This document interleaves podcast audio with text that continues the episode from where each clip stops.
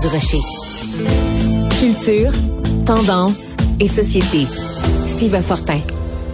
Euh, Steve, aujourd'hui, c'est le 31 octobre. On a beaucoup parlé la semaine dernière des infirmières, de l'Ordre des infirmières et infirmiers du Québec qui nous disait, s'il vous plaît, faites attention les costumes euh, érotiques.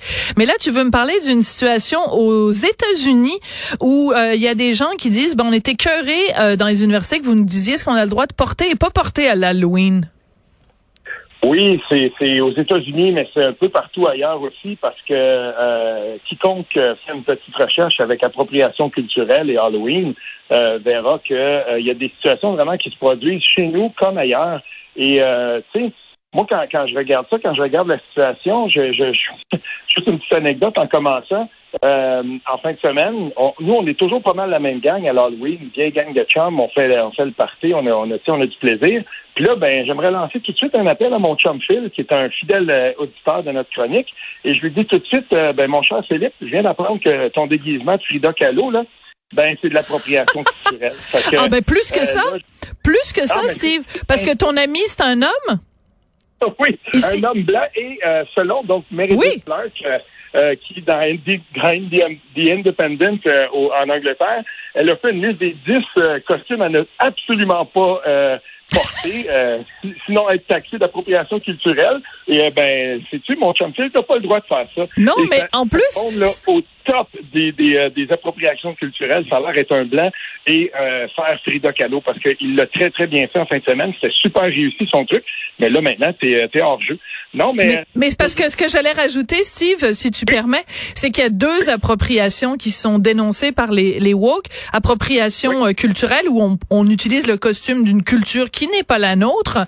En plus, bon, évidemment, dans ce cas-là, évidemment, s'il si, s'est mis un peu le teint basané alors qu'il ne l'a pas. Deuxième appropriation. Mais ensuite, il y a l'appropriation de genre. Les gens, les woke, qui dénoncent l'appropriation de genre. Si t'es euh, un homme et que tu t'habilles en femme, ou si t'es une femme, tu t'habilles en homme, ça, c'est pas grave, c'est de l'appropriation de genre. Là, il va falloir que quelqu'un m'explique parce que supposément que cette génération-là nous dit le le le tu sais euh, c'est la fluidité des gens, tu te lèves un matin, tu es un homme, le mercredi tu peux être une femme ou être non binaire. Mais par contre quand tu te costumes, tu peux pas être un homme qui s'habille en femme ou une femme qui s'habille en homme, sauf si tu es un drag queen. Fait que les règlements changent tout le temps, là, dépendant de l'heure de la journée là. Il est deux heures, t'as pas le droit de t'habiller en femme, il est quatre heures, t'as le droit. Je sais pas, ça change tout le temps. Ben, ben, voilà, parce que là, ce à quoi on référait euh, au début, c'est l'Université d'Ohio. Donc, il y a une division de la diversité et inclusion. Et euh, ils ont un espèce de thème maintenant, c'est Ma culture n'est pas un costume. Oui. Mais ça, ça datait de l'année dernière aussi, ouais. Oui, c'est ça. Et, mais on a récidivé cette année et j'ai trouvé trace de ça. Puis je me suis dit, ben voilà. Et ce slogan-là est exactement le même qui est mis de l'avant dans l'article susnommé dont je parlais euh, euh, de, Meredith, Clark dans The euh, Independent. Et c'est comme un thème qui revient, ça. Et on se souviendra aussi que l'année dernière, à peu près sous le même angle, à l'Université du Québec à Chicoutimi, il y avait une soirée qui, qui était annoncée par une, par une association étudiante là-bas. donc Halloween sous le thème mexicain. Et là, ben, il y a des gens qui se sont plaints, puis on a dit ben voilà, ça c'est pas correct, c'est de l'appropriation culturelle. On, on, a finalement compris l'an dernier que c'était pas des Mexicains qui c'était plein, mais pas du tout. Mais c'était plutôt donc euh, dans il y, avait des gens qui avaient qui, avaient soulevé le fait que c'est pas correct de faire ça, qu'on devrait pas faire ça. À un moment donné, là, euh, moi je, me demande des fois si je regarde ça par l'autre bout de la lorgnette. Euh, je, me présente, je sais pas, moi, je, suis en Amérique du Sud, puis je, me, je me donne être là pour l'Halloween, puis je vois quelqu'un, je sais pas, un Bolivien, moi, qui, qui, qui se costume en patriote ou qui a la ceinture fléchée et tout ça. Puis est-ce que ça va m'offenser? Ça m'offensera pas du tout. Oui, mais tu sais pas. Il y a un autre côté de ça là, qu'on perd parfois, c'est que euh, à l'autre bout de, de, de l'appropriation culturelle, il y a aussi peut-être un partage culturel qui, des fois, devrait être considéré lui aussi et pas toujours évincé complètement de l'équation. Mm. Je pense pas qu'à toutes les fois qu'on emprunte à une culture, ça veut dire qu'on est en train de faire de l'appropriation. Et là, je parle pas de gens qui se mettraient le, qui changeraient leur teint là, de couleur de peau, tout ça. Là. Mais il y a des, quand même des, des symboles euh, mm-hmm. qu'on devrait être capable de se partager les uns et les autres. Euh, moi, je pense ça.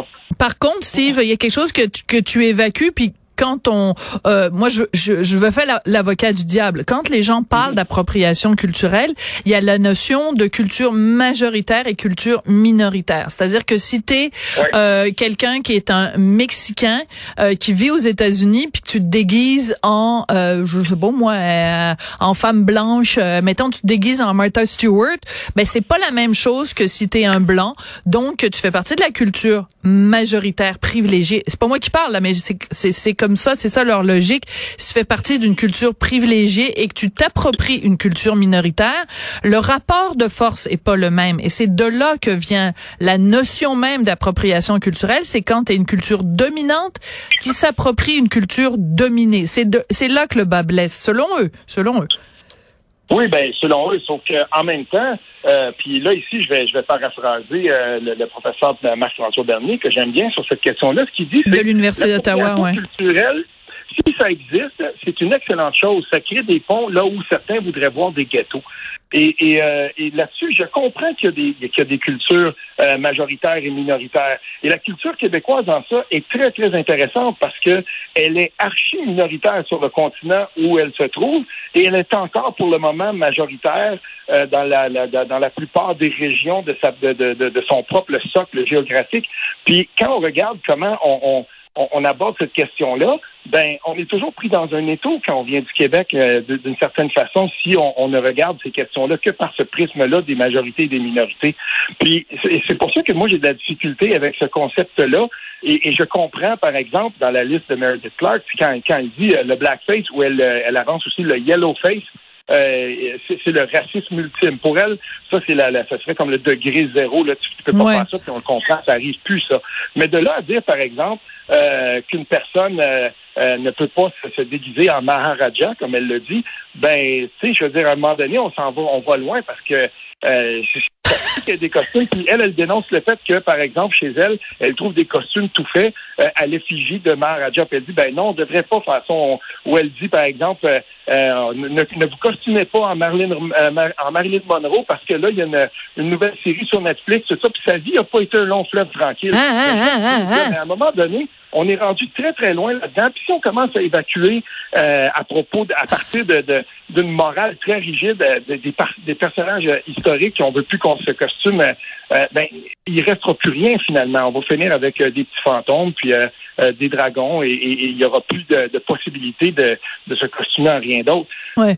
mais moi, pour ça, attends, juste deux secondes, juste deux secondes, Steve, parce que tu as dit euh, que dans sa liste, Meredith Clark disait il fallait pas se déguiser, euh, bon, évidemment pas faire de blackface et pas se déguiser en Maharaja.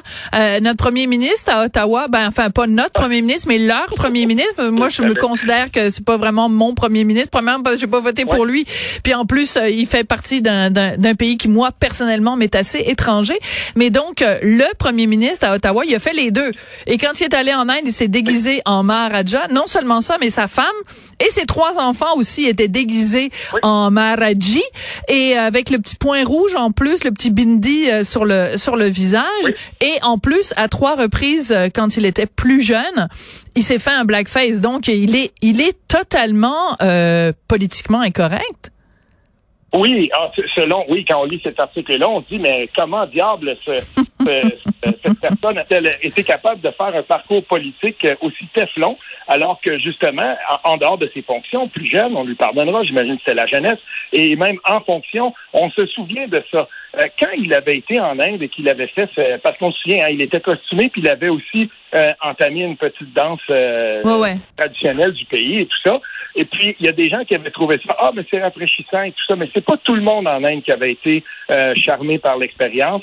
Et il y a des gens qui avaient même été outrés, mais c'était la minorité. En gros, et je me souviens parce qu'à l'époque, j'avais beaucoup, beaucoup suivi ça, en gros, quand même, il s'en était assez bien tiré le premier Mais pas au, mais pas au Canada pas au Canada, il avait été ridiculisé, s'était fait déchirer sur la place publique, mais il a quand même été réélu, ce qui prouve que finalement, peu importe le déguisement, euh, l'important c'est le charisme et, euh, Trudeau est vraiment téflon à ce niveau-là, même euh, malgré ses nombreux déguisements. Merci beaucoup, Steve. Certainement. À demain. Bonne Halloween.